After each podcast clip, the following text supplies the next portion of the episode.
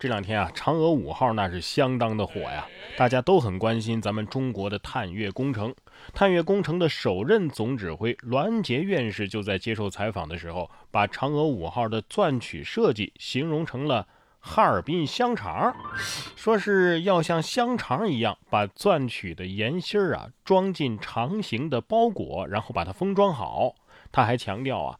地月环境是不一样的，这些土壤啊，不能在转移的时候被地球污染。哎呀，不知道为什么这个科普我我听的这听听饿了啊！果不其然，我查了一下，这栾恩杰院士啊，毕业于哈尔滨工业大学。哈尔滨香肠，享受了一把躺赢的快乐。说完香肠，咱们再来说说白菜。生活不易啊，白菜可以把你给治愈。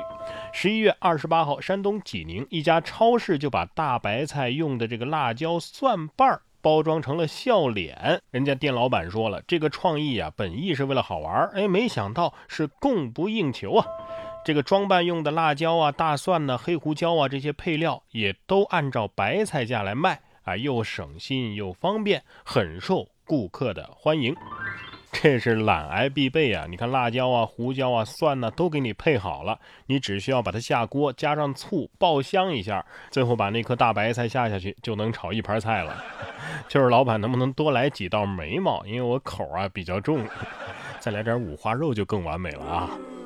所以没有卖不出去的商品，只有卖不出去商品的人。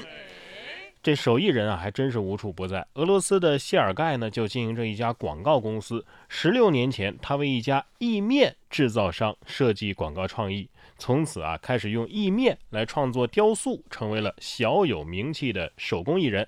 呃，会动的采油机、比萨斜塔、骑毛驴的阿凡提，甚至是达芬奇的名作《最后的晚餐》啊，都被他用意面给设计了出来。超过两百件作品收到了这个收藏家的追捧。谢尔盖时不时都会接到订单啊，价格呢大概是人民币一百块钱到一千块钱不等。哎呀，还是输了啊！人家战斗民族的手，反正是比我还要巧。行吧，大家都负责创作，我就负责吃吧。说到吃，哎，下面这位人在饭桌前坐着，锅从旁边飞来。近日，在山东德州啊，一个男子和朋友吃饭的时候，无故被邻桌的一个醉酒的男子殴打了一顿。原来啊，这谢某某到某个烧烤店吃饭，看到邻座张某啊带着三个女士吃饭，顿时觉得非常嫉妒啊！愤怒之下，谢某某揪住张某的头发，薅下来一大揪啊！目前呢，这谢某某已经被依法行政拘留。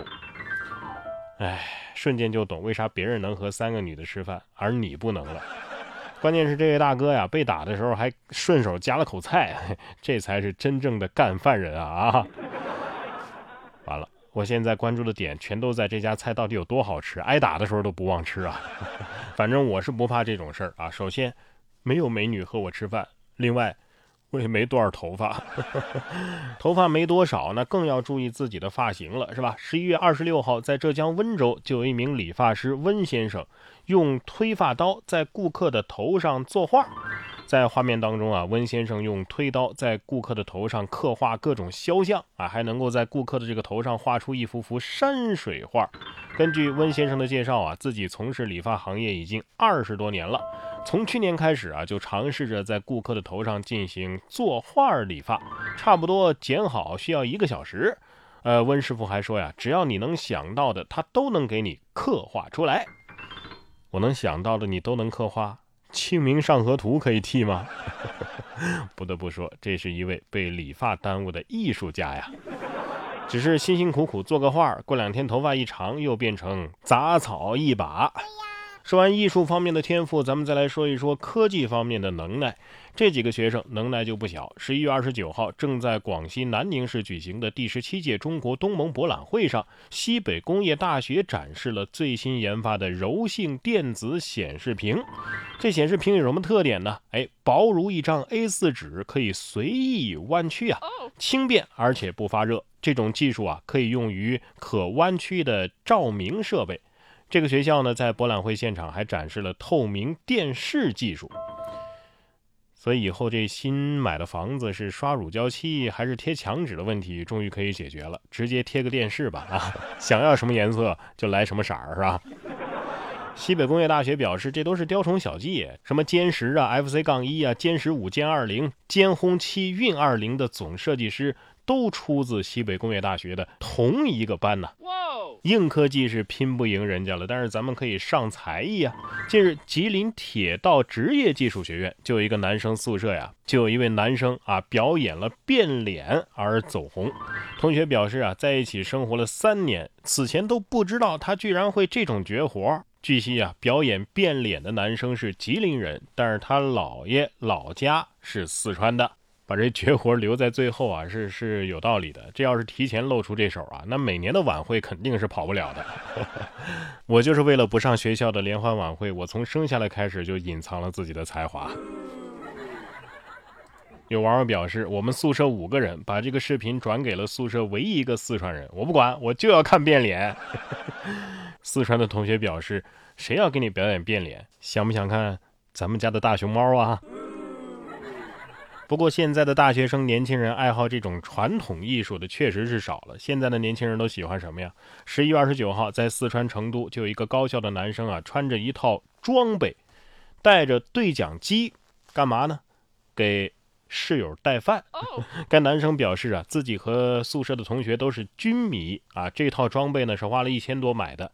当天啊，正好室友饿了，为了试试新买的这个民用对讲机的效果，于是就穿着这套衣服为室友带饭了。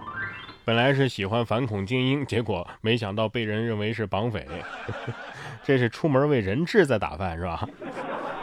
不怪别人认错啊，可能是气质这一块啊拿捏得很准，没人报警就不错了。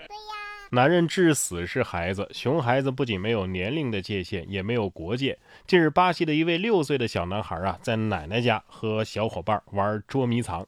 这位调皮的熊孩子呢，钻进了奶奶家的超大的花瓶里出不来了，只有头露出来。我怎么感觉那么像这个花瓶女孩呢？啊！于是呢，其他地方都动弹不了了，孩子急得大哭啊。妈妈随后拿来锤子，小心翼翼地将花瓶是一点一点的砸碎啊。